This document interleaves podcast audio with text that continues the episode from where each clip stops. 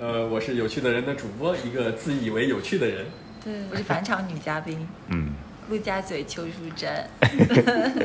欢迎大家收听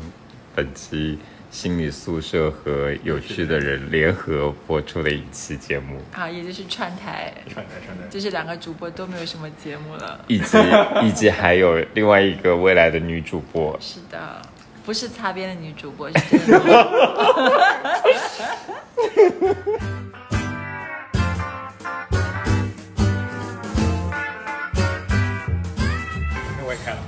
录音笔的质量会好很多吗？，对，就是相对会好一些，因为它收音效果还有，因为我开的就是那种，哎，感觉像在带货，感觉像在带货，有没有？下面我上几号链接是吧？拍他买它是吧？哎，现在赶快联系厂家，还有十单。哎，那那那这个是，那这个是你用的很好的是吗？嗯，因为这个其实是有一次我去，就是跟别人分享一个东西，然后人家回报我说，就是送我一个录音笔，送我一个东西，我就说我不知道，我说随便吧，然后人家买了一个录音笔给我，我觉得还挺好用，因为这个它有转录功能，平时比如说开会什么用的时候。它会直接就转录成那个文字，哦还可以。但现在其实直接用腾讯会议也可以。对我一开始之前就是比如说要跟人家是线上聊的时候，我是拿手机打的，然后再录，然后后面人家问我你干嘛要转二到手，就是其实就是音质效果会很差。上次我听你们俩录那期，就是我觉得好像是不是他那个转的那部分是不是就是你你用录音笔录的，或者是你后期录的，感觉就有点就电波那个电磁的声音。是两个不同的声音音频的感觉，对，就是很明显，就一个是比如说我在这个喇叭的录的，另外一个是他从那边话筒里面的喇叭对对对，就是这种状态。对对对，所以说如果能听出来。是我我能听出来差异，但是我不知道这么。因为我也是我前面也是这么中过招，然后他们给我建议说，这种情况你就直接用，嗯，开吧。直接用那个腾讯会议就可以用了，因为腾讯会议两边都能收录进去，你直接从腾讯会议上当了下它的那个录音视录音的那个就是文件，然后就可以完整转录回来，那个效果就还不错，因为都是在双方的相当于自己的麦克风上录的，嗯效果就不错。是的，对，而且那个完全可以多人在线。我也是被我们朋友说的，就是而且他们还不做这个，就跟我说，因为可能开会开得多，开飞书哦，啊，是这样的，我。以为他们也就是自己。没有，就是我一个腾讯的朋友，还有一个微软的朋友，就是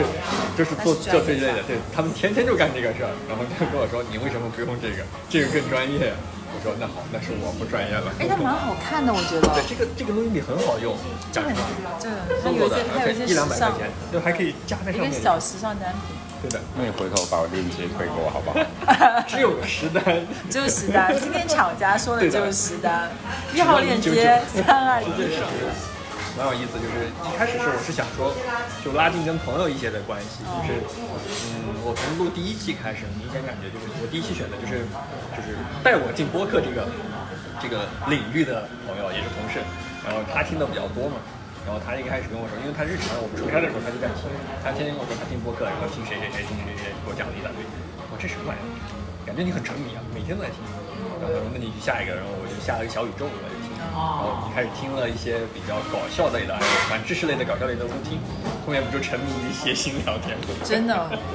没办法沉迷，这这我也是这这，我也是哎非常新的一期是我当然有听没。有，我说已经录录了的有周奇墨要来了，周奇墨哦。是吗？我的周老板要来了你。没关注闲聊小助手？我没有，我最近没有刷微博。有闲聊小助手今天已经在刷，看谁回来了。因为上期石老板回来了嘛，这期对，是。周老板要回来了，太棒了。然后就从那个开始入了坑，然后后面就是我发现莫名其妙，因为我同事大概听的都是一些知识类的或者时政类的，或者是他更偏文艺类的。对然后我莫名其妙走上了另外一条道路，就是搞笑风格的这种，但是也是打开了一些新的方向。然后我觉得还蛮适合我的，就是这件听完之后，我就觉得，嗯，我我我同事也说，因为我先跟他表达，我说这东西好像蛮有意思，我说我我是可以尝试自己做一点的，因为分享一些有趣的东西，我在想这些东西有没有可能性弄。包括当时这个录音笔，我其实想说，比如我们在出差路上带着，反正带起还可以。我比如说随时在就是旅途中碰到一些事儿，或者跟司机啊，或者跟就是打车的师傅聊天儿，他们会路上会会聊一些比较有趣的事儿，比如说把这些东西弄个集锦啊什么的剪一下，有没有可能上传成这种东西？但那个就觉得后面有点散，或者有时候我就不一定每个师傅都很有意思，跟我们聊什么的，就是反正聊得很有意思。上我是上上周上上周在青岛。也 也是打车去机场嘛，然后一个师傅就一路跟我抱怨，特别的说，他他同学是那边哪个哪个区的那个公安局的，然后特别黑暗，然后说啊什么呀，差不多，反正一个那聊得很深入哎。对对，就就因为这种人就很有意思，就是因为你要跟他聊，聊着聊着他会自己敞开话题，然后就特别有意思不需。要你 Q。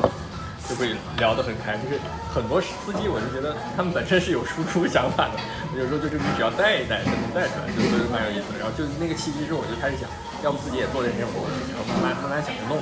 其实我这 logo 是差不多元旦节的时候，今年元旦节我就已经弄好了，已经挑好了，但一直想着说开始弄，就是拖延症患者，一直拖拖拖，拖到三月份，整个就是属于疫情在家了，就没什么事儿，把手头的工作基本上一天可能十分钟就解决了。是是是，都是个状态。就是这种，就是这个然后开始闲下来之后，就开始觉得，哎那个事儿是不是得处理一下，得解决一下，然后就开始想着把这事儿弄起来。后面发现，一开始录了几期，一开始还蛮勤快的，基本上一周能录个三期、两、三期没问题。而且我觉得疫情的时候大家都比较闲，你比较好约。而且那个时候真的是闲，就是自己闲，然后想东西也想的会多一点，会理得更多一点，然后就约人呢，我同时可以约好几个嘛，谁有空就跟谁聊嘛，反正还蛮好玩的。然后后面他还提议我，就说要我自己做一次做单口就单口嘛。其实我前面在准备了，但是我就在想，因为我前面大部分做的都是分享类的，和在跟大家一起聊的。我说自己聊的话，就是一定要尝试一些。后面发现，因为尝试完了之后，发现就一直是单口，这几期一直在走单口，就没有停下来过。主要一个是约嘉宾老是给我。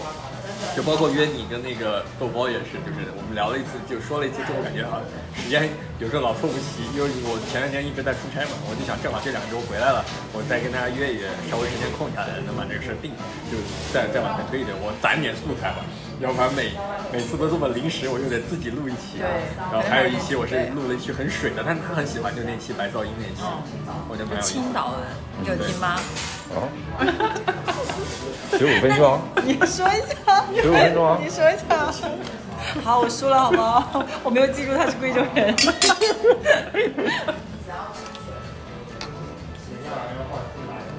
其实他也有问我你是哪里人，然后我当时是问了他，我实在是不记得。我说你是不是南方人？因为那听你口音比较像南方那边的。嗯。然后他犹豫了一下，反正好像是长沙吧。对对，，那就没意思。那你是哪人？我跟江鹏江鹏呃不是江鹏飞，张鹏飞，对，张鹏飞是我学弟，南庆。哦，他是我，他既是初，我们俩一个初中一个高中，南庆好地方，出人好，是不是？就出名没出名。呃，张鹏飞一般，他将就吧，他将就。张鹏飞是你共同的朋友吗？对。张鹏飞我跟他一般也不是很熟，就是我同事一个公司的，以前也不认识，啊，这是你的同事，我的同事然后是老乡，是老乡然，后认识你，对，是因为在我播客里面录了一期，然后哦发朋友圈之后，就没人对看到了，然后就哦就是他发了一个给他打广告的朋友圈。哦我当时想说，我身边其实做播客的只有你嘛，然后他说，嗯，这个人好像离我有点近，所以我说，哎，给我推一下。然后张鹏飞也很给力，给我推了他。成为我的第一个忠实听众，就然后我通通过他的播客发现了一个我大概就是这几个月最喜欢的女生，就呃就是段段，段段，段段一个在成都的妹子，一个成在成都的新疆妹子，也非常有意思。就跳舞也跳舞，就有时候我会发现，就是其实我身边有很多很多，就是大家很有魅力、很有趣的这些人。就有时候就大家知道这个人，但是如果我不去跟他聊一些事儿，或者不去发掘他那些魅力，我觉得有时候就是就可能就就带过去了。你知道他是一个很有意思的人，但是你要在这种语境下，或者在这个环境下，在有时候我就说像摄像机一样，你在摄像机或者在录音你面前，你会呈现出来一个是更不一样的自己。有时候会发现。你看看人家这格局，你再看看你，你这个是不是顿时觉得自己这个格局不够高？哪有哪有，人家是专业学这个，人家只是不不显露。但我很认同他的想法。你这是安妮一样。对啊，就是确实是你会觉得这个人是非常有料的，嗯然后就想说，其实是可以挖一挖的，是可以记录一下的，是可以整整理一下的。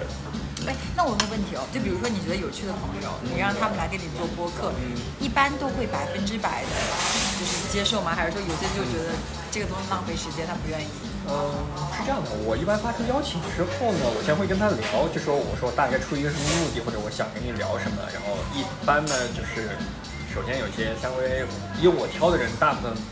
不会特别内向，我是觉得他第一他自己有自己的想法，也有自己的输出，也会愿意表达。他可能最多就是说这个形式我没接触过，或者这种方式我没参与过，要不我也试一试，就是大概率会是这样的。就其中有一期就是我跟我同学聊一个关于音乐的话题的，就是那期我是觉得我也没有引导好，然后他也没有特别准备好，就我俩的，就是想聊的东西是是有有落差的。嗯，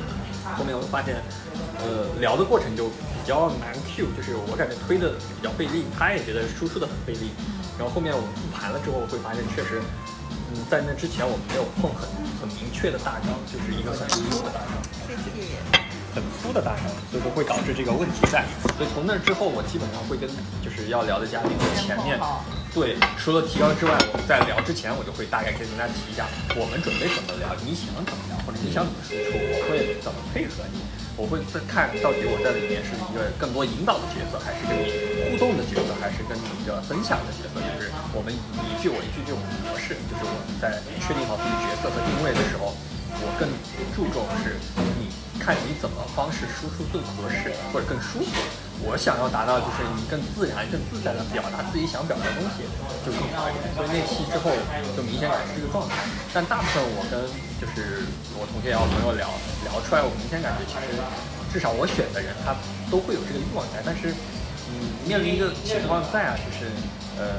有一部分就是我觉得他们可能跟我一样是类似于呃对自己的表达是偏自信的，就是我从录前面几期开始，你可以把这个“片子去掉。就是就是一个道理，就是我我想说一件事，就是我自己因为从我自己身上反思出来，一开始是我没有做太多的充足的准备，我就直接上场了。但是其实我最后剪辑啊或者后期复盘也好，我会发现我存在很多瑕疵和问题点，因为我觉得我应该能 Q 到位，但其实我的脑子的反应没有。经过那么多的经验或者训练，其实我的反应是不够的。如果我在工作上，我可能相应的东西我是很顺的，所以说我是能很快反应过来。但这个东西，我觉得我日常聊天是应该能够做到的。但是其实面对录音笔、面对镜头、面对这些东西之后，你是有变化的。你在这个过程中，因为我对我的咬说话的这个用词和咬字什么的，我都会更在意一些。所以说，很多东西我输出和 Q 的时候，就会明显感觉有一些变化。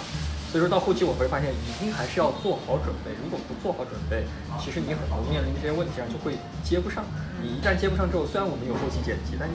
剪辑起来会比较比较的累，就是会断。就是我自己其实我不太愿意在中间插很多，比如说类似于音乐啊、过渡啊什么的。就是你自己剪完之后会比较远。突然这个问题你很不想要的这段话之后，然后你就跳过来，就面临面临这种状况。所以说到后面录了后面几期之后，我明显感觉状态好一点，就是差不多从聊动漫，然后到聊那个游戏，那两期是我做的比较充分的准备，跟前期跟嘉宾谈提纲也好，然后聊这个框架也好，我觉得整个我做的相对是比较完善，然后结果呈现出来的，我自己觉得也算是比较满意的一个一个水平。我觉得嘉宾的想表达的东西我也 Q 到了，然后我自己的角色我也觉得做的挺好的，所以说就其实蛮蛮有意思。在这个过程中，我差不多花了呃七八期左右这个水平样子，然后让自己就是感觉在里面慢慢的找到了一些这个自己需要的状态和角色所在的东西。就我觉得对于我来说就是一个很好的进步，因为我自己觉得我是应该一上手应该很不错的，但是实际上就很难。包括我聊的一些嘉宾也是觉得平时都是很能说的，包括鹏飞一样，就平时都很能说的，但实际上真到那个环境下的时候，我 Q 他一个问题，他可能就只是回答那一个问题，很多引申的，我想让他抛出来的继续深挖的。他可能是有包袱吧，还有偶像包袱他的，肯定有包袱。哎，但你会有这个问题吗？就是你觉得需要做？不过我觉得你的个性性好像是做什么都会做充足准备的人。嗯，我会。你其实你说的是，我觉得也蛮有蛮有同感的，嗯，然后这主要也是说，呃，先跟对方沟通要聊些什么东西，然后我给我的感觉最重要的是我们要定一个主题，就是在很很大的一个主题下面有一个四的主题，然后我们把这个纲给定下来，这个框框给定下来以后，就是大家彼此都有一个底，就是我们要聊什么内容。然后可能如果说是分享类的、输出类的，那你要做准备的，包括呃，我们我们录那种听众来信的部分那个单元，那肯定要做准备的，就是他说了一些什么东西，我们要回头去去去呃去整理。反正我个人会去做，就是比方说这是一个呃呃。他面临的一个问题，可能是教育的问题、亲子的问题，或者是那个的问题。那我又回头要去搜一些内容啊，这样子的话，就是以防万一是空了的话，我可以丢一些东西出来。嗯，但是一般的话，就还是，比方说你啊，我都没什么太多的，因为我会觉得说我，如果我做太多，我想说很多东西，其实就压缩了你你的东西了。那我就会觉得说，如果是一对一的嘉宾的话，就更多的是前期的沟通啊，你想要聊什么，你你有什么想要说的，嗯，你觉得我算不受控的嘉宾吗？呃，这就已经问到了，这就已经问到了这句话已经不受控。如果这个话题对的，这不太方便好回答。因为其实那期聊完之后，他有把原片发给我，然后说让我听一下，就是他要发布了。然后我听了一下，觉得有一些东西呢也不是很合适，还让他剪了一下。嗯哎，这个这个这个是一方面。我其实，在你提那个问题的时候，我脑子想的是另外一块东西，是你不受控吗？我倒不觉得，是因为我跟你在录，我不受控了，你知道吗？他非常的幽默风趣，然后我都会觉得他，把你引到了他的那个道上了，是吧？对他就是说话都会被，就是把我逗得哈哈大笑。其实我就也就一般水平，但是他真的就是很爱笑，笑点然后低对，也不是可能嗯，嗯，反正就是一种呃那种交互作用吧。对是。嗯，然后我就觉得，你看我跟别人录都是很正儿八经的，对，是的，就是然后他一开始谐星，一开始就 就破梗，就是把底给你掀翻，然后我就觉得啊，就没有办法，大家一宣翻这起，个词，宣翻，了。大家就一起散了吧，就这样。挺好，挺好，挺好。好，然后这是一个部分，就是受控的部分。另外一个部分就是他刚刚说的，就是他会 check 一下呃内容，就是有没有不合适的部分。那我觉得这这个地方肯定是要百分之百的尊重呃对方的想法，尤其是关于隐私的部分或者是怎么的。对对对，本来也没有什么。呃，东没什么商业东西，所以要删都可以删。对，当时说了一些好像是八卦吧，我的八卦。对对对对，因为一开始我那天还跟他说，我说明明看标题，以为是一个疫情期间的一个苦乐。分享，没想到聊着聊着，聊到了个人情感，怎么个人情感什么也上来了，什么都有了，聊的还是挺可以的，看来聊的是比较比较比较开心。所以有时候我明显也感觉，就是包括我录的时候，我觉得我就是可能会对我们朋友也好，或者对嘉宾也好，是有一个至少是有一个认知、有个了解的。但是你就是真的会换这个语境、换这个情况下，你会真的会发现，就是原来比如说跟他聊同一个话题也好，但在这个语境下、这个时间点下聊的东西会多少还是有点差别，我就会觉得还蛮有意思，就是一下子就觉得。就是正式你你你不光是正式的很多，就是他在这个事儿上，平时可能我觉得就是有些话题，要么觉得太严肃，要么会觉得太个人了，他不会很明确的告诉你，或者插科打诨啊什么的，就呃一个梗就带过去了。但是如果真的是他觉得这个事儿是要公之于众也好，或者是让别人知道也好，我觉得反而会更郑重其事的告诉你，或者是明确的一个回复，让我觉得这个东西是得到了一个正确的回应的，所以反而我觉得会会更有意思。然后还有一点，我是觉得，我不知道 Franco 做的时候会没有这种感觉，因为我前面几期在做的时候，明显有一个状态啊，就是因为我听，因为我主要听闲聊或者听无聊斋这种听得多的时候。闲聊是更明显的，因为它本身现场是有观众录制的，所以它会有观众互动，会关注观众的一个反应。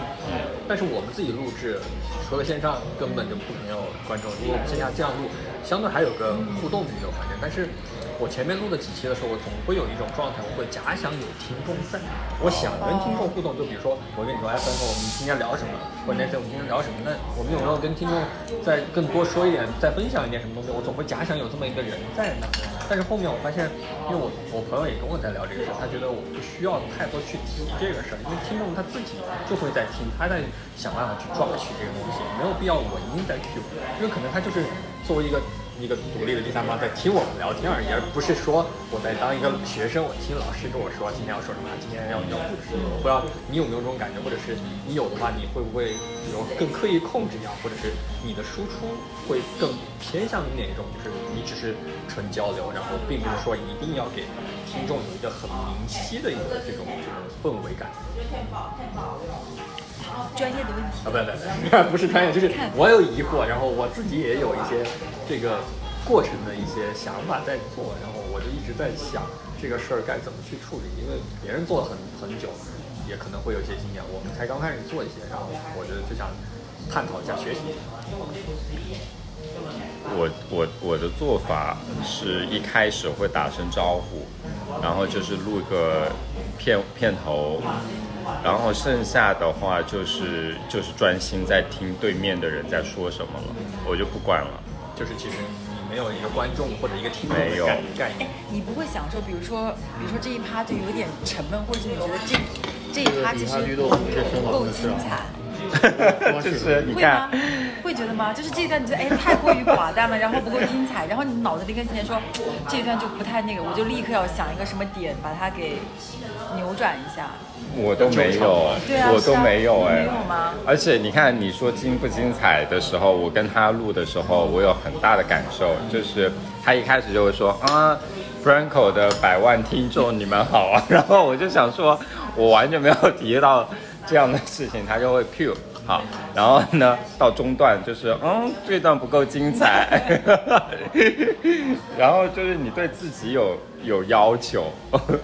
我都觉得就还好。主要还是为了你的节目啊。对，就如果是我自己的，我就其实觉得 OK，因为如果我自己想做，其实我自己想做播客，但是如果我想做播客，我就要做一个，我希望它是百分之百，或者是无限接近于真实跟自然的。你所谓真实跟自然是什么？就是比如说，你会说，哎，我提前要跟嘉宾 Q 好，说他想出出什么，或者是有一个明确的主题，你说深度达到某个，我就不希望，我就是希望就是你们见你们聊之前，甚至是没有见面，甚至没有没有任何沟通，对，希望就是就是在一块儿之后就开始聊，就没有准备的聊。我觉得不深入，呃，或者是尬的话，它也是一种自然的状态，对。但这个我觉得，嗯，我分享一点吧，就是一开始我其实前面做几期，除了第一期因为太熟了，就是我们而且日常会聊很多类似的，我也会前面其实也大概跟他碰了一下提纲，但后面比如说两三期左右的这个状态，我提纲其实是碰的很少的，所以可能状态有点像你刚刚说那个那个样子，但是前提是这样，就是嗯，尬会同时会出现一个双方的尬，就是。呃，主持人尬和嘉宾尬两种都有，还有一种就是双方同时都很尬，就是你们都会有同时沉默的时候。对，是。就这个状态，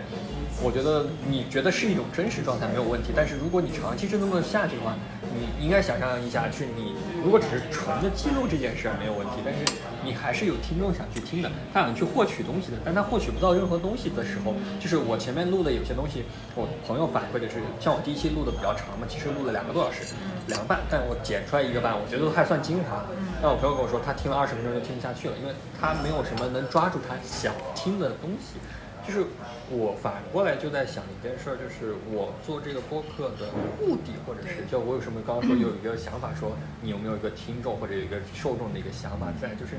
你到底是想表达给他们，让他们就是让受众更有。抓眼球这个这个这个想法在，就是你想让他能听完不？还是觉得你只是给他一个启发，给他一个哦，我抛出一个东西，你觉得你能思考就行了，或者我只是表达我输出，你爱听不听，反正有人听就好。就像我现在做，嗯。应该只有只有小宇宙上能有这个统计。呃，我整个做了十六期吧，现在总共的播放量应该才两百多个，最高的一个只有就是许愿那一期是我目前最高的播放量有将近七十多个播放量，是我属于最好的最一次。最近看了一下八十六，啊，有上去了，哦，真的赢很赢很多哎！棒棒棒棒棒，真的是什么时候自己偷偷喝了这么多酒？真 的我自己倒。这个第二忠实听众已经有了，今天这顿饭票必须实现了，这这个个这就是我这就是我为录录制做的准备，是是也是听众，然后我看了一下数据，有一个就是小宇宙上会统计一个叫完播率，就是对完播率。只有百分之三十几，就相当于比如说三个听众可能只有一个能听完的，其他人可能就听了几听了一段或者听了啥，要么可能因为时间的问题没有听完，那就证明我这个内容对他没有没有任何吸引力或者没有抓眼球的地方对，他没有办法坚持听下去。因为我觉得我剪完了，既然剪完了，就证明我觉得我想表达的和精华的地方已经出来了，但这个都对他没有吸引力，那就没有必要。就像回到刚刚 Nancy 说的那个点吧，就是，嗯，你我知道你是想做更真实、更纯真的一个输出，但是你输出的结果是什么？就是总得有人听吧。你输出了，比如说，你就像比如说我卖东西，那就我这个盘子我觉得做的很好，我在大街上我就卖。它没有任何价值，甚至于是漏的，甚至于上面没有任何花纹，但是我自己觉得它非常好，非常真实。我觉得这就是我的艺术价值和我的个人能力。但我放在那，没人问津，没人看，甚至连连过路的人一眼都不瞟。那你觉得？因为我记得有一件之前说过一件很有意思的东西，是价值到底是什么？有认同，有社会认同的东西，所有人认可的东西单口自己才有价值。讲？对，就是这些东西蛮有意思的，就是你觉得它有价值是没有意义的，就是那只是个人，但是要社会对它有认同，社会对它有价值才有价值，所以说就是看追求这个东西。哎，要开始 battle 了，感觉要 battle 了。来来来来来来来，要的就这个效果。就是我会觉得要要去，其实是有两个两条路要走的，你自己问清楚你自己，就是一个是自己说嗨了就行，还是说我要做我要达成一些东西，就一定是开始一直在问自己的，嗯，所以你说的那种就是就是你已经很明确的知道是我的价值是在于更多的人认可它，嗯，越多的人认可它越有价值，对吧？嗯，我并不一定说认可就是价值，就是我个人的观点，就是，嗯，大部分世界上所有的公认的有价值的东西肯定是认可的，但是对于我来说，我认为有价值的东西是，是能引发别人思考，有有，至少是有关注点、有争论、有意义、有想法的，就是价值。就是我所有做的东西，就是、我可以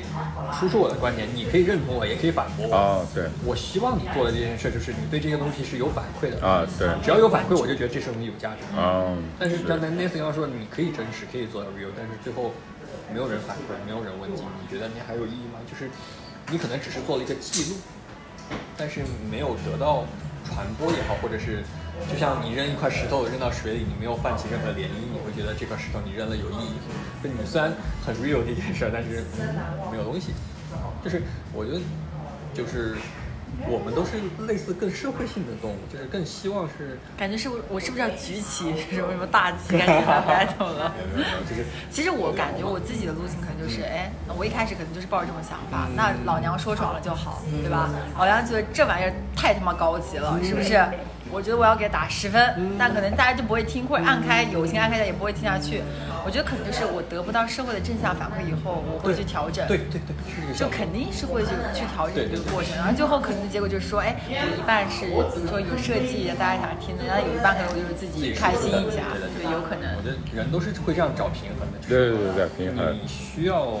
得到一定的认可，因为还是社会性动物嘛。如果我只是一个人，那我在荒山野岭里我自己活着就好了，我不需要有别的任何东西，我自己有自己的思考就行了。但是我们就是希望我的东西得到别人的一些反馈，无论是正反馈也好，或者负反馈也好，反正就需要有反馈。我觉得这才是我们想要的东西。哪怕我说背负骂名也好，那我也是值得的。我觉得这东西。有几个人能被负骂名也是值得的嘛对。啊，真的有几个人能真正背负骂名？但背负骂名这件事儿，说白了就是你是站在这个时代的对立面，但并不是意味着你是错的。哦，这东西我觉得会很有价值，每个人都会有每个人的意义存在。我觉得你应该是非常自信吧？自信吗？我觉得应该是吧。我没有说的是普信哦，我说的是非常自信哦，没有说那个意思哦。呃，因为你能说出说对吧？我宁愿背负骂名，感觉我好像也不害怕。我觉得一定是我觉得这个是，嗯，一个人心态吧。就是我那天为什么，包括我做小红书也好就是我自己会在小红书上发东西嘛，然后就是我朋友就说我挺适合的，因为就是我其实不太在意网络键盘侠这类东西的，就是我我光发了一个俞敏洪那个，我都下面都有人 diss 我，我就 diss diss 来跟我没关系，我我我爱打他，我关你屁事！我这样说真的，就所有世界上只有两句话就能解决，一句话就是关你屁事，一个是关我屁事。就是你管我呢，反正我自己想干嘛干嘛，就是还有人我管你干嘛，就是你想干嘛干嘛。我觉得就我有这种心态，所以说我能把这些事做完之后，我不会太受别人的干扰，我可以看，这样看完之后就结束了。就像很多不是很多小明星突然火了之后，就在微博上被各种 diss，就很难受啊，很难转换。我觉得是这个是很正常的，就是你要容忍这些人去。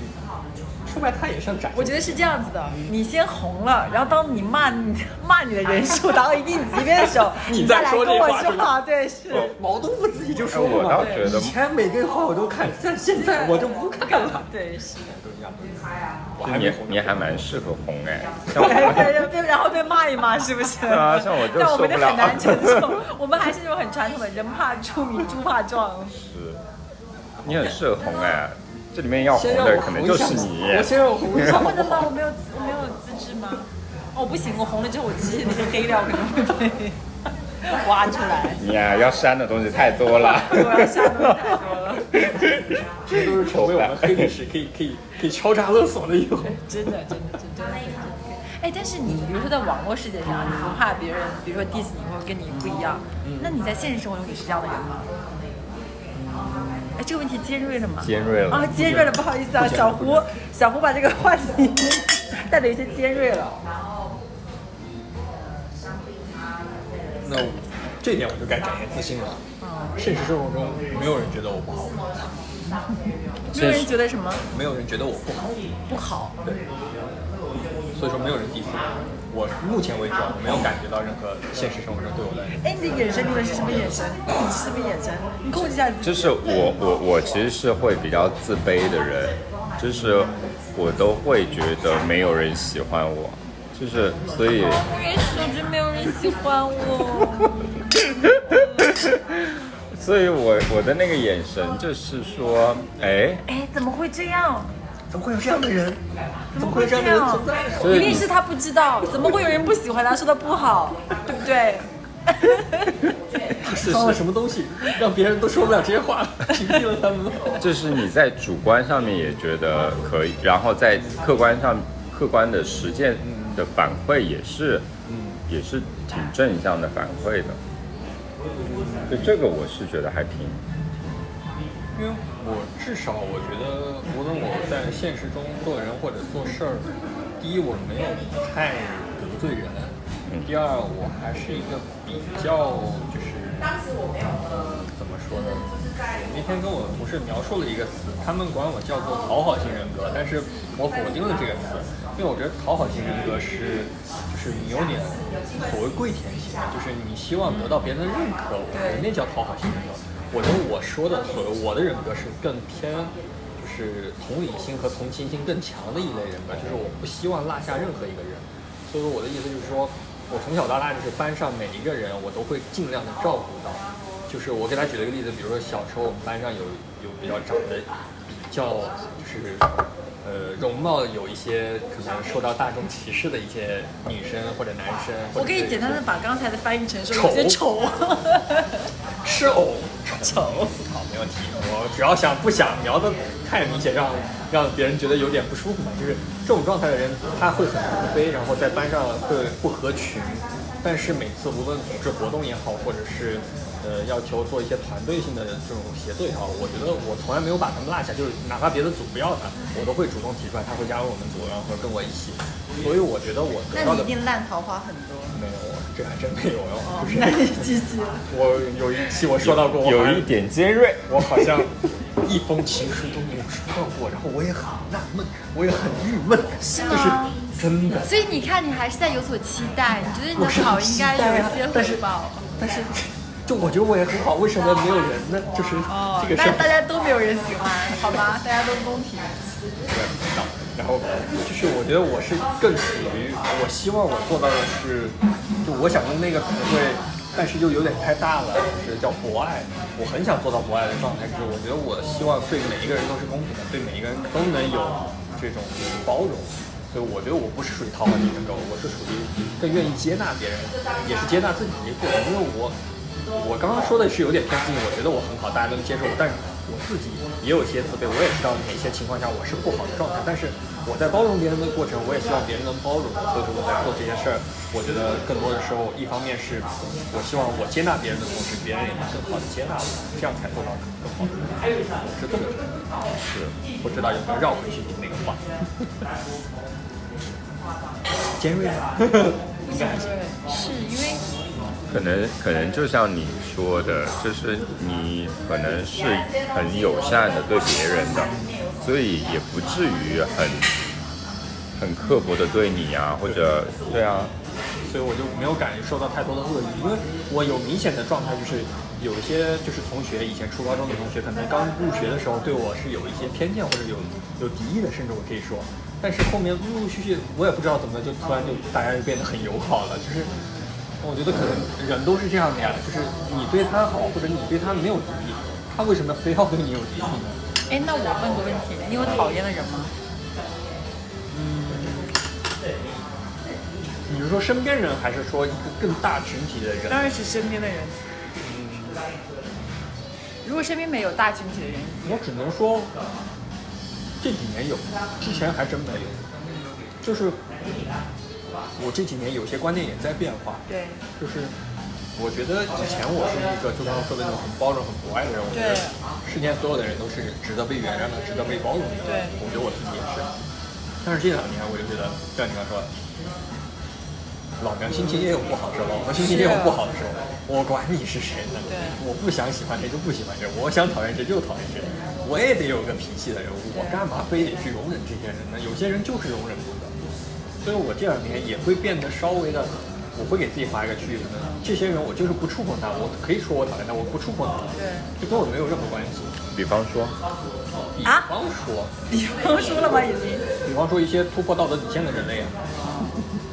就那类人，我觉得就是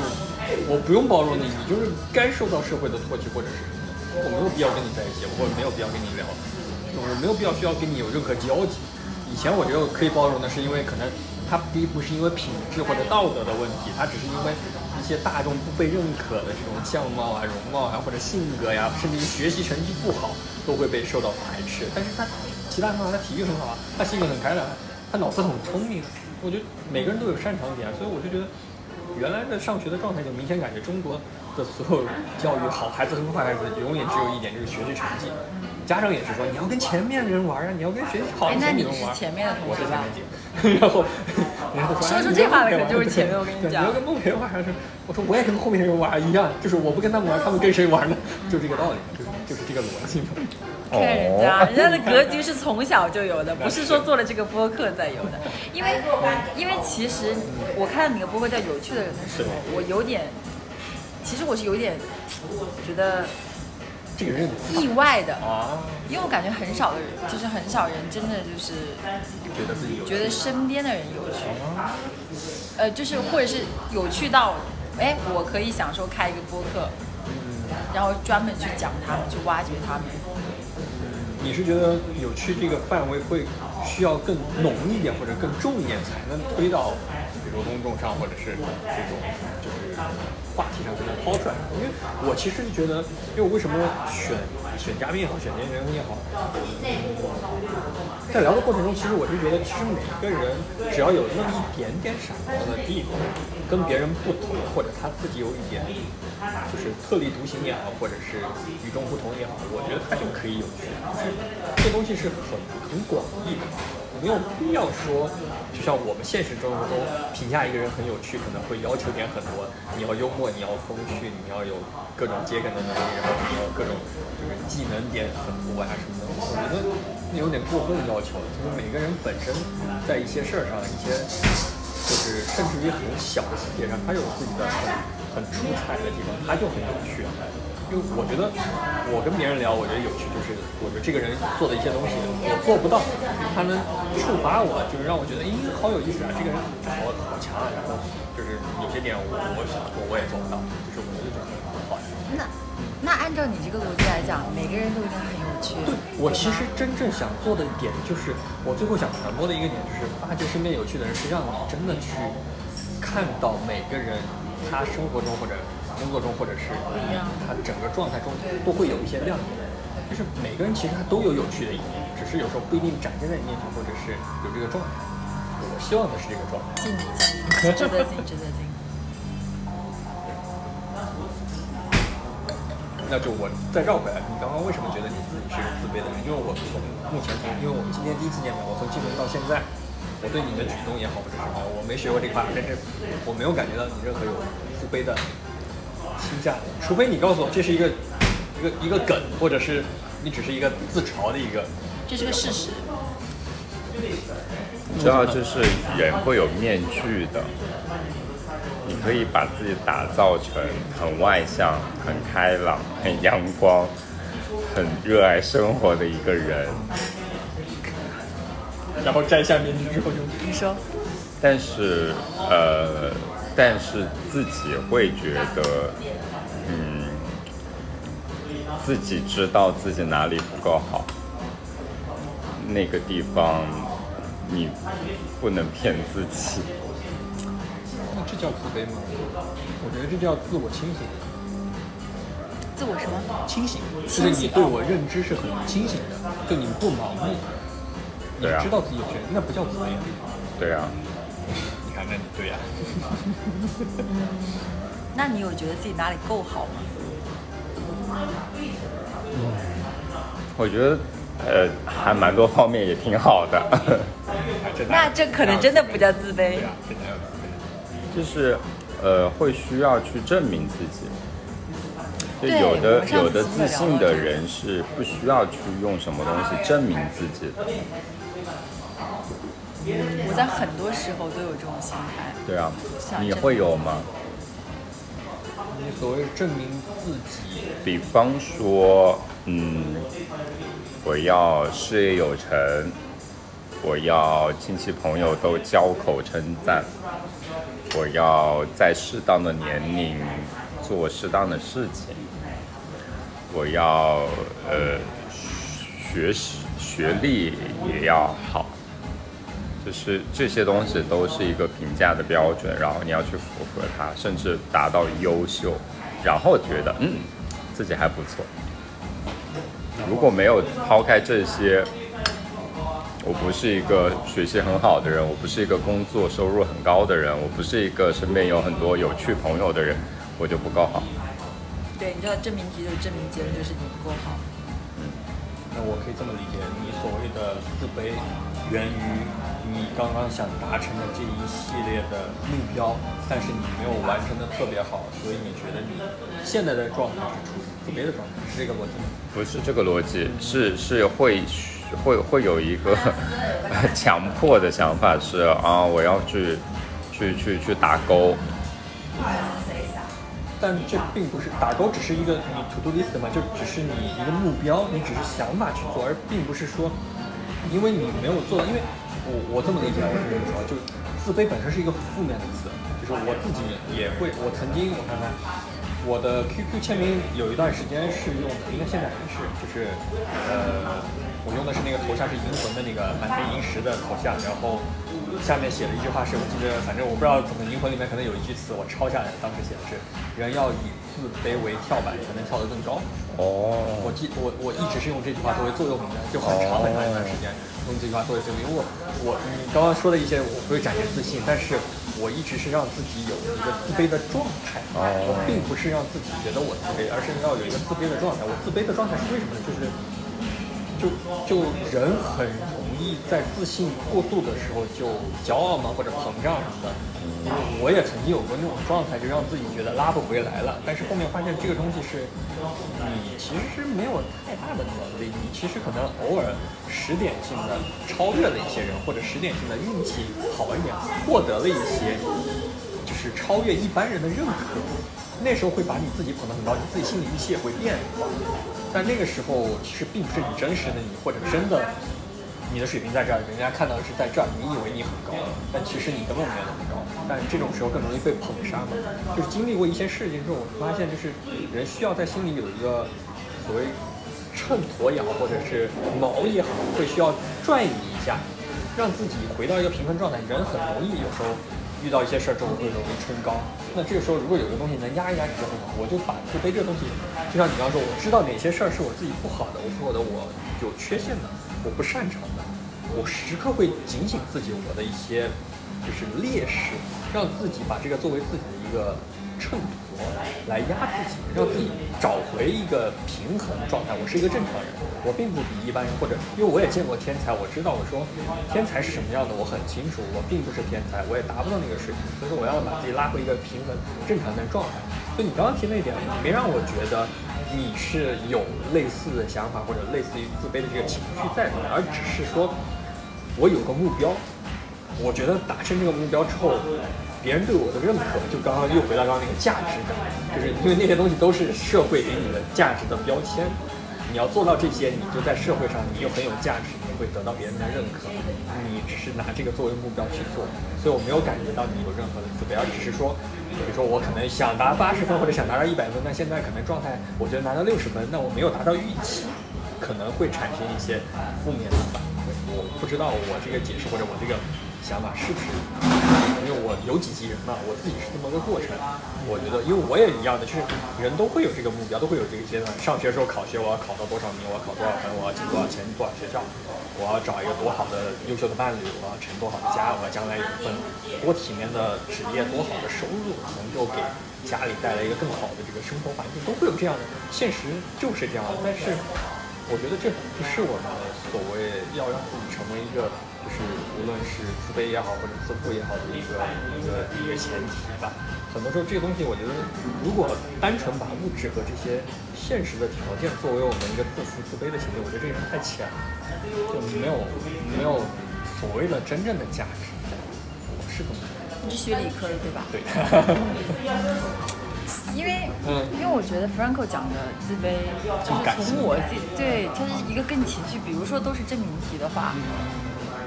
或者说对，就你梦培的状态可能是说，OK，我现在十个条件，我知道有两个条件不是那个能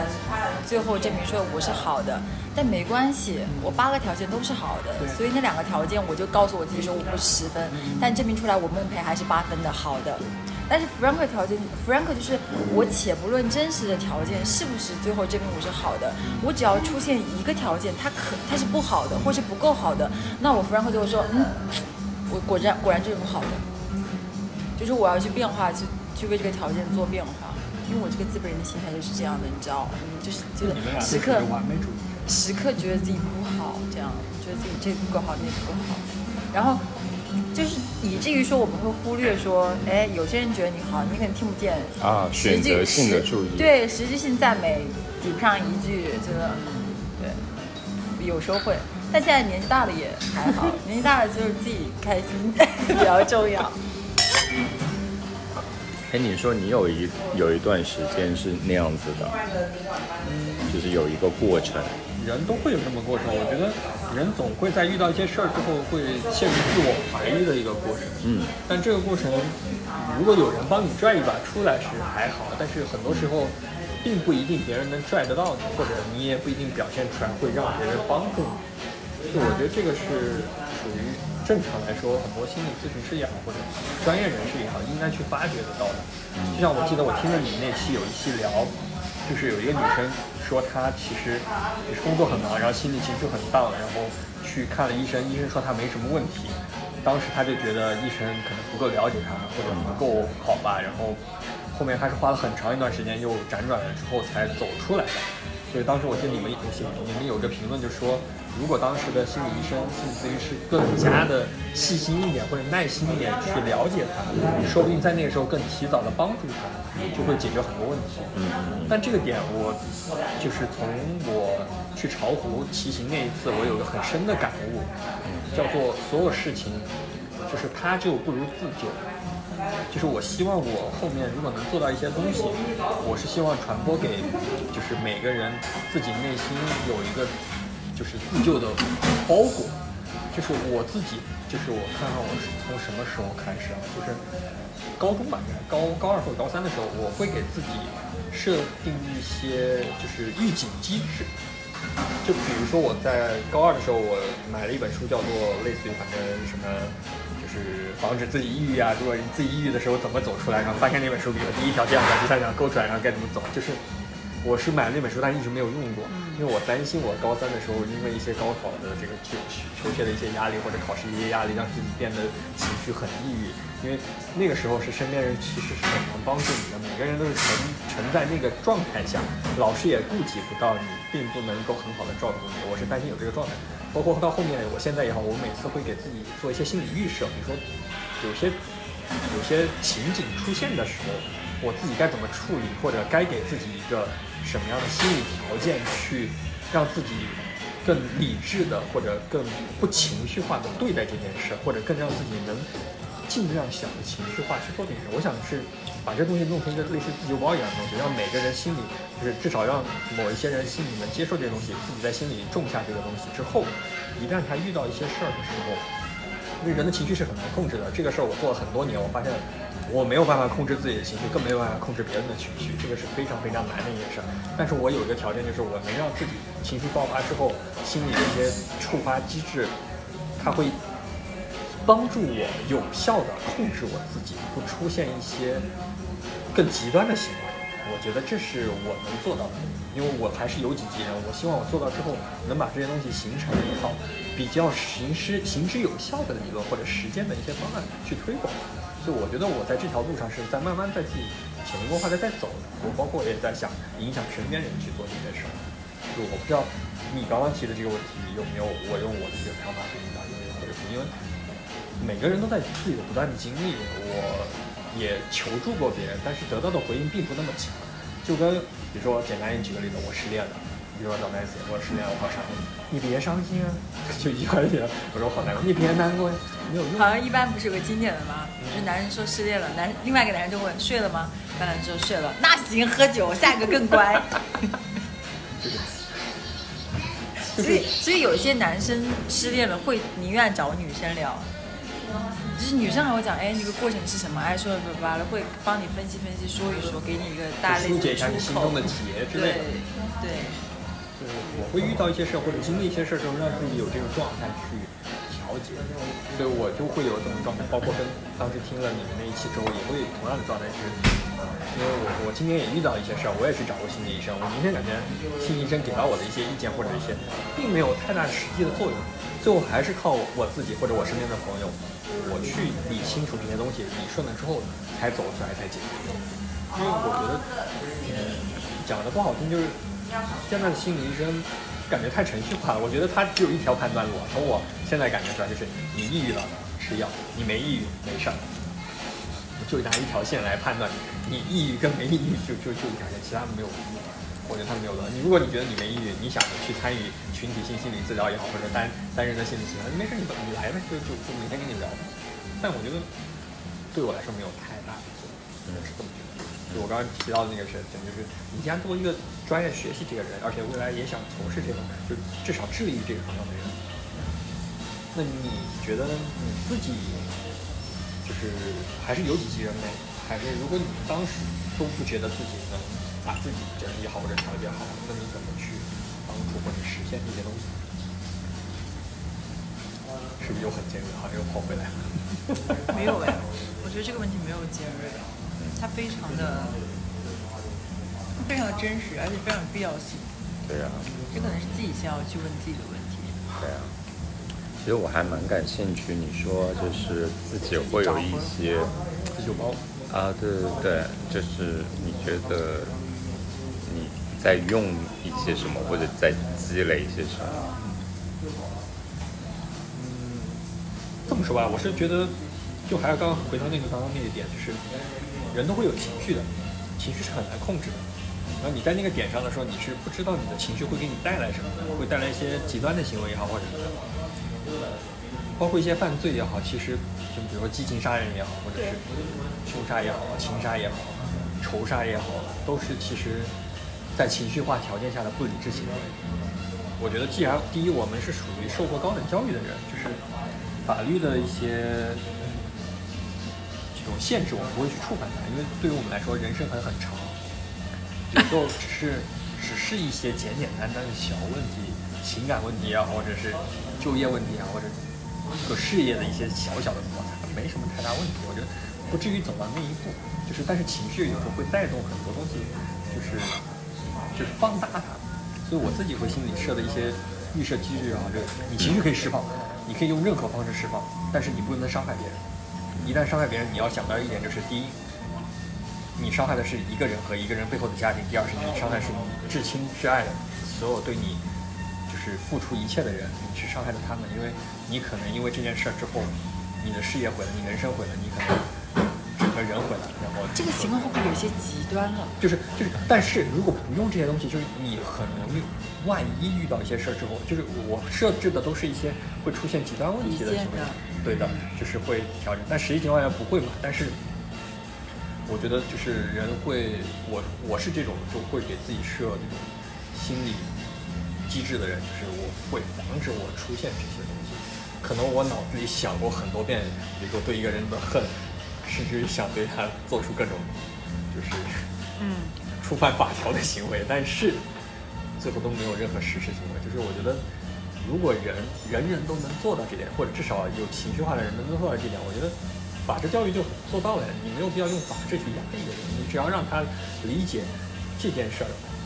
就是我不知道你们有没有印象，有一个片子很老的，但是我记得我们上大学的时候是一个很传统，今天心理学很传统会一样看的片子，叫《发条城》。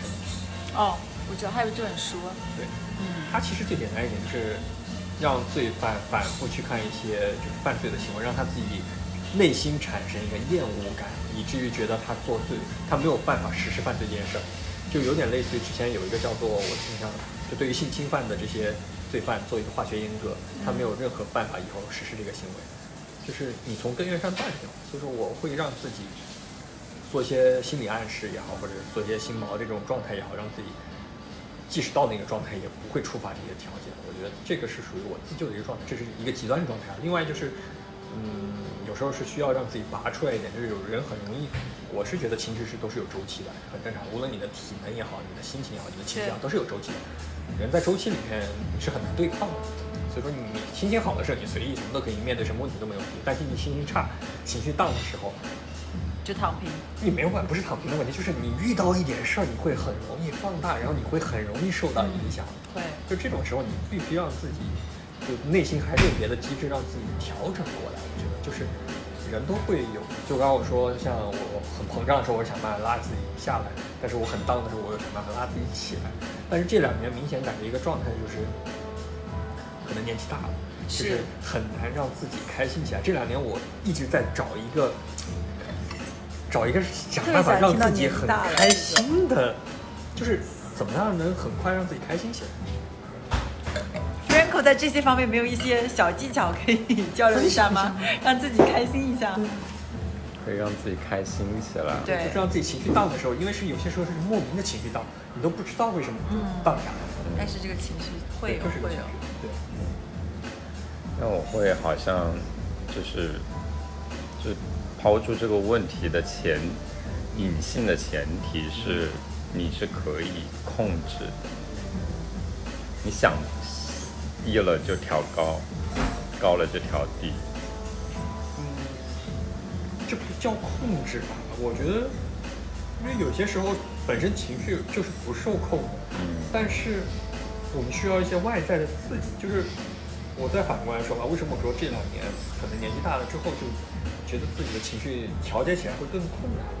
可能早两年我比如说我我很不开心的时候，我们去看几部电影，我大概知道了我喜欢的看的电影，然后也很能让我有一些这个这个笑点的电影，我就很容易一下就忘掉了那些就是不愉快的事儿，我就从情绪里走出来了。但这几年明显感觉可能是种功能失效，就是你哪怕去看脱口秀也好，去看这些，我觉得很难让自己一下子就是拽出来，就是你可能。就是极限值很难调整，就是原来可能有百分之十的效果，现在可能百分之五、百分之一都都不到，就是变成这种状态。那他是那种状态，你为你是什么状态呢？我一直会有明显的情绪周期，我就知道。但是比如说我情绪荡的时候，我先让它荡一会儿，就躺平，反正对，先荡一会儿，然后我再说。就是我也会有自己调节情绪的方法，呃。第一首选的还是我最喜欢的事情，对我去跳舞或者我刷跳舞的视频，我可能刷着刷着就好了。第二个我可能会去找朋友，因为还是会想这个聊一聊，就有可能就可能也没有什么具体的事情，就瞎逼聊聊天，聊聊屎尿屁什么的，你也很开心。对。第三个我觉得可能，当然我也有这种，比如说这些方法我都失效了，我会怎么办？我会暴饮暴食，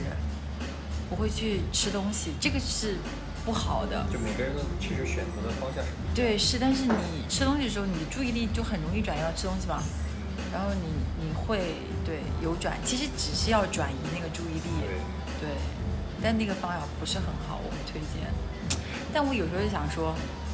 你说这是在压抑情绪情绪吗？比如说转移注意力吗？就是比如说，你说这个东西这样，其实我也有感觉到，就是我的方法在不停的失效，所以我在不断的调整新的方法，试验新的东西。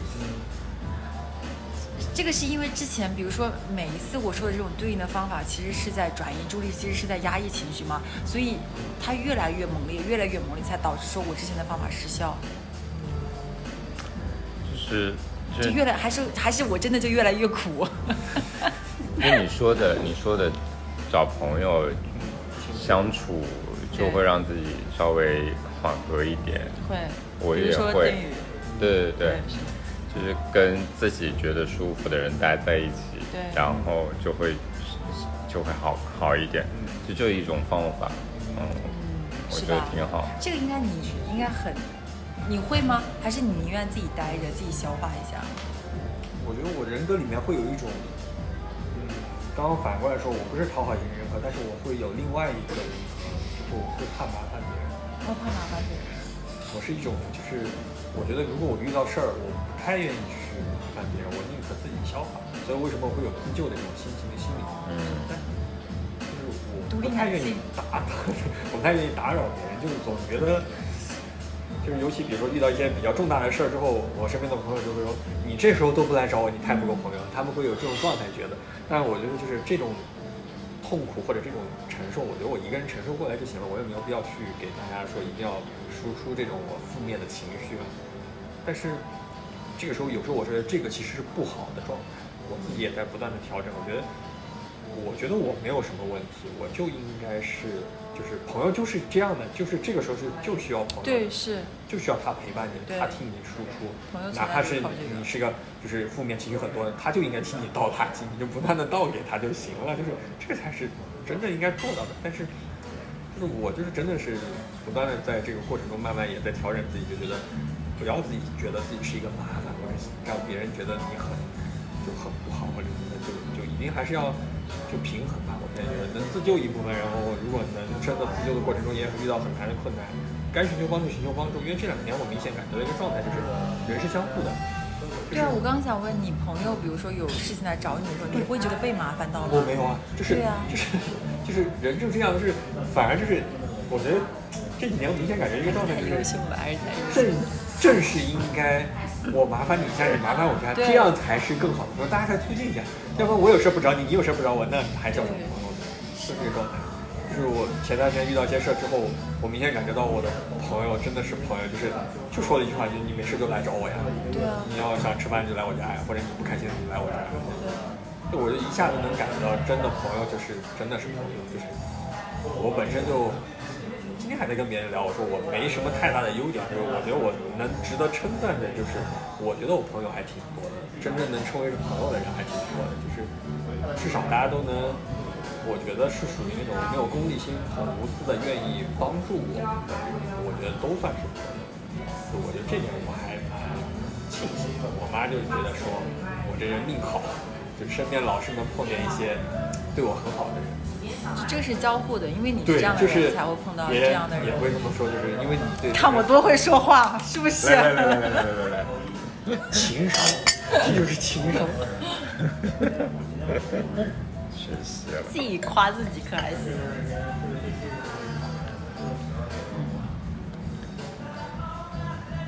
但你现在年纪越来越大，你朋友也多，就是也对吧？我就说有质量的朋友。但你还会觉得越来越寂寞吗？越来越孤独吗？可以问吧这个话题，因为大家都三十岁了，我觉得很好的话，很好的问题。怎么说呢？寂寞跟孤独这个事儿，我觉得我还要再重新定义一下，就是孤独跟孤单。孤独就是有些人是孤不是孤单，有些人是孤独。我觉得是孤独，不是孤单。嗯我这么定义吧，就是孤单是你其实只是一个人，对你心里没有任何的情感。孤独是你会内心会有一个很负面的，就觉得与世隔绝也好，或者是就是就没有人疼你，没有人爱你这种状态，就是这种感觉在啊，就是就是，我是觉得每个人可能都会有这种时刻，因为我是从我我印象应该是从我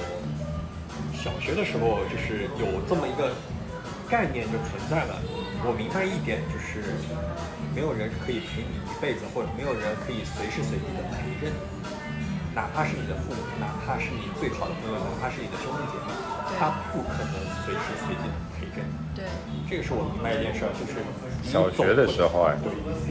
因为受了受了什么？这这就一直有这样的误信不是不。是，就是因为我总是一个很容很愿意反思的人。就是小学时候就就一件很简单的事儿，我跟我关系很好很好的一个朋友，就我想周末约他出来，我觉得我百分百能约他出来，但他突然告诉我他有别的事儿，啊，我就明显感觉到这一点，就是我这个周末就腾给你了，然后我就孟培在在小学的日记本里写下：孟培，你记住，没有人能够陪你一辈子。是，这挺有意思。就是我觉得有时候可能因为一些很小的事儿，但是可能会得到一些可能看上去很宏大的一些一些观念或者总结，但其实你会发现，其实现实就这样，很多很大的或者很很哲理的东西，其实就源于一些很小的一些事件的一些感悟。那也小学也太早了吧？我很我很早熟，嗯，我熟的好，你继续。就是从那之后，我就明显感觉一点，就是人都是独立的个体，你总会有孤单的时候，没有人会一直陪伴着你，哪怕是你至亲至爱最好的伴侣，哪怕是你亲生骨肉，都不可能陪你一辈子。所以说，人需要面对孤单这个状态，但孤独，我觉得是自己给自己的，因为一个人在的时候，不一定会有孤独，孤独可能是情绪的问题，也有可能是你确实在那个点上，我反而有时候会享受负面情绪。讲实话，就是我也是这几年的感悟吧，就是我不太会觉得就是开心也好，愉悦也好，是一种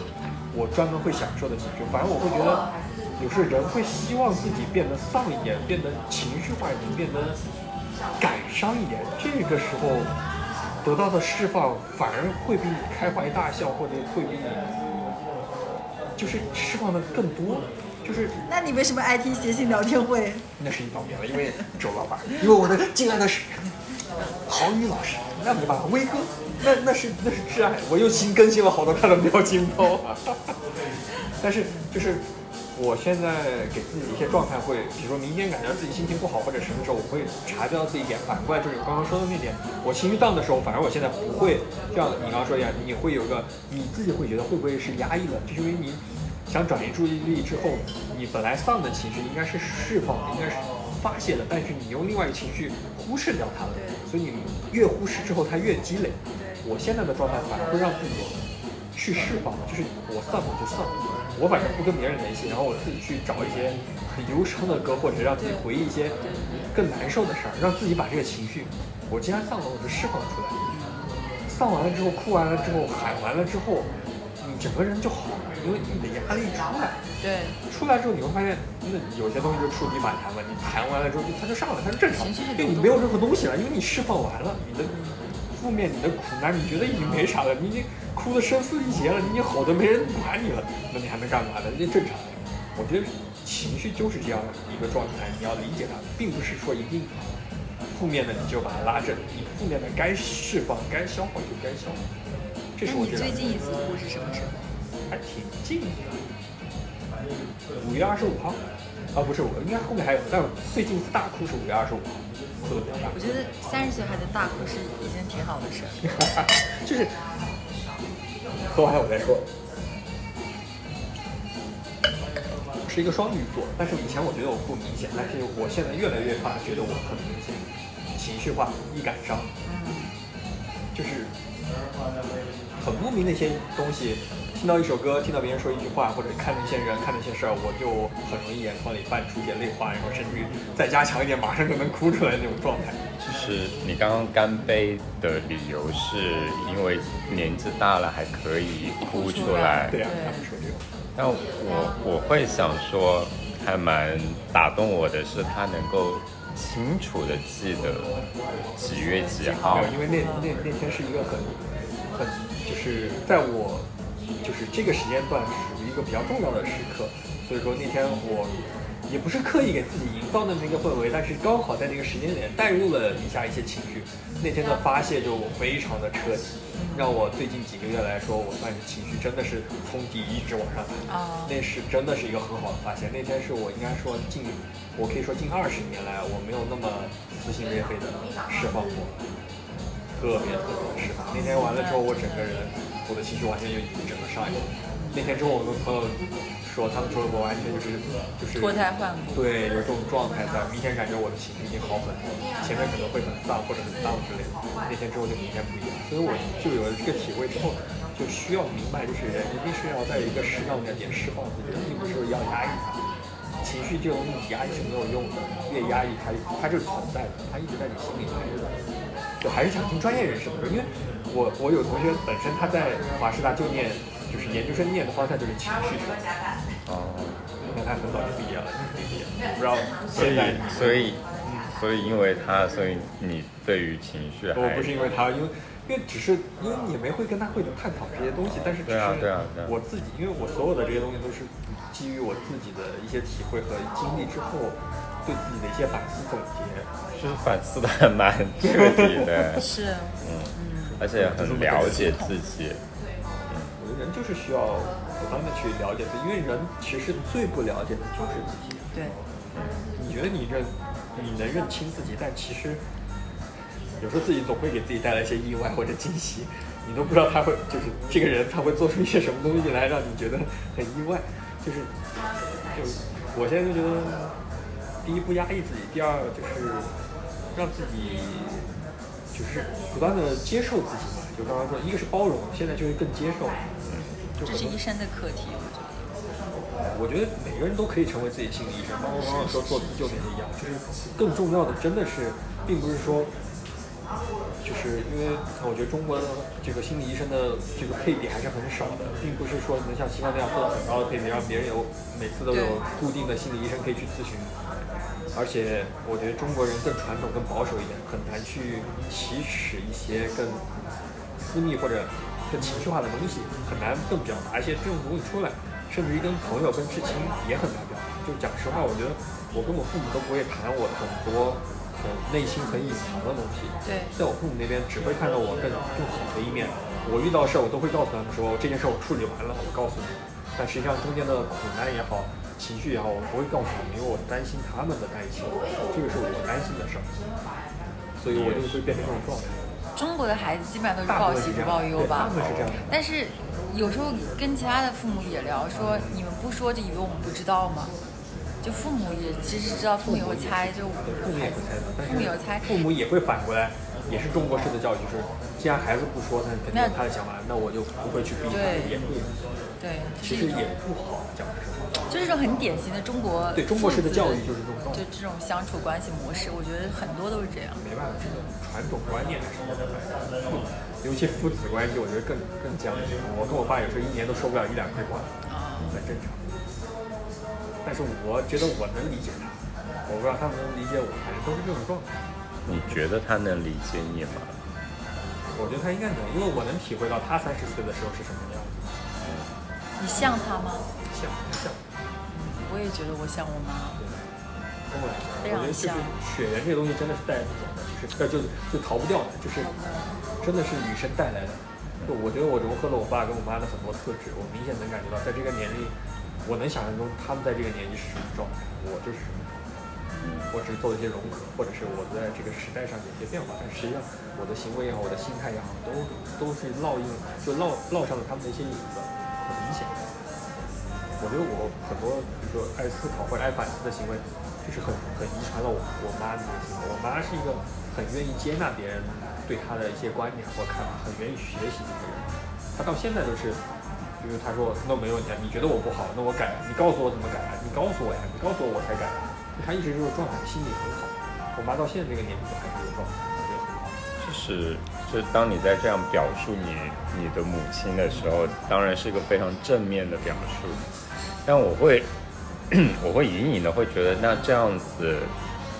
嗯，不断的去听取别人的意见是好的一方面，另外一方面会不会是也会受到很多人的影响呢？也不是，就是他自己知道有些事儿他没有做好，所以说别人给他提意见，他自己心里是清楚的，他就他有他自己的一杆秤，他有他自己一条路，对？他也在影响别人。他自己觉得，如果他没有做好的地方，你给我提出来，我觉得我可以接受，我会改。所以这个方面你你是像你母亲在受他影响。我以前觉得我是一个很容易受别人影响的人，但后面发现其实我是有我本性的人，有些东西你是影响不了我的，我会你在推我或者你在改变我也改变不了。但有些东西我觉得我可以适当去改变，我可以适当去适应，我觉得我就可以做得到。这还是真的是在父母身上能找到自己很多的这个这个影子在呢。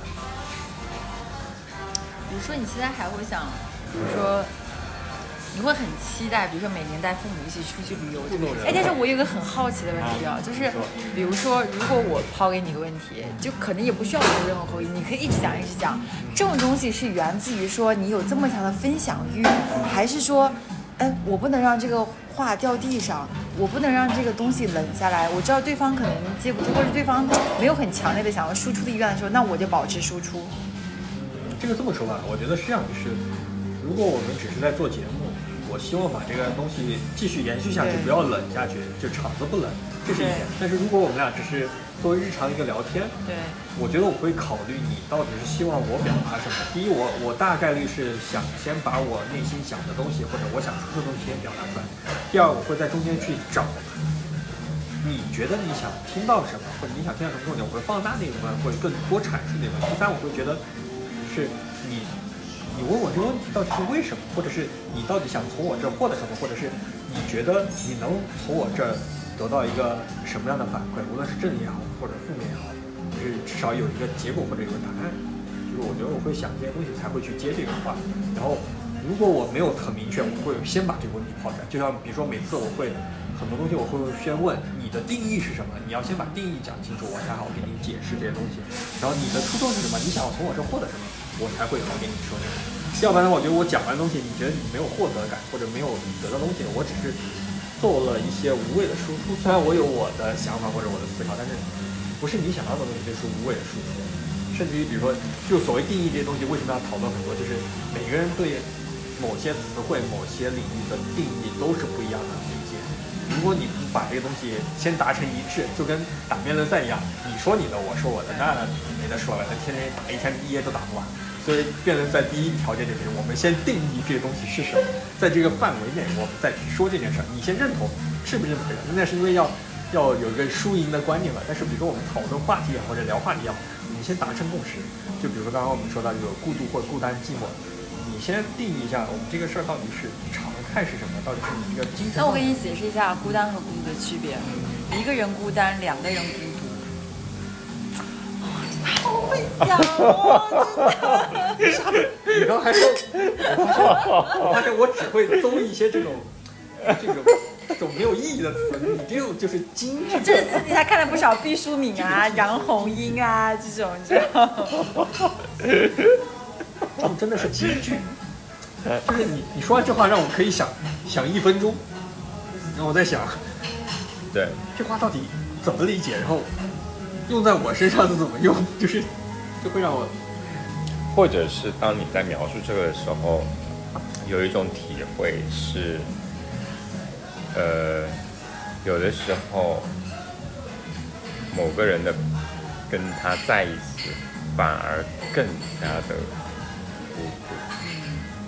因为周杰伦最近不是发一首新歌吗？最伟大的作品里面不是有一句歌词吗？就说这世界上的热闹都，呃，这世界上的孤单都出自热闹，其实是差不多的意思，我觉得。那你又往回倒了最早的那句歌词，阿桑的那个是什么？孤独是一群人的狂欢，狂欢是一个人的。对对，其实就很一，直是这个状态。其实就我感觉这个命题也讨论了很多次，对这个孤单孤独这一直是一个状态，就是我觉得其实就还是个人心境的问题啊，就是就类似于我们大隐隐于市一样的，就是其实如果你心里是有一片自留地的，无论在什么情况下你都能保持自己。如果你心里是比较繁杂的，无论是你一个人的时候，你一个也会感觉到内心的紊乱，就是这个。就这几年，我觉得我做的更多的是在调节自己身体的状况下，也在让自己心里就是不断的扩宽边界吧。我原来我觉得我自己内心很容易成为一个孤岛，因为我很多东西我觉得我会格格不入，因为我就刚刚说我是一个偏早熟的人，可能我比同龄人看到的或者心理上会更成熟一点，所以说跟大家会有时候会有点差异在。这个是我印象还蛮深的，就是包括你刚刚说的，你高二的时候就要预想高三会不会抑郁，对，我刚才然后这个我也吓一跳。对，就是会很早的去想想清楚一些事情，嗯，然后什么陪伴的这些都是小学就开始了，很早熟。没有人陪我一辈子。再早一点就是我的启蒙书是第一本，我都有点忘了，但是我印象很深，就是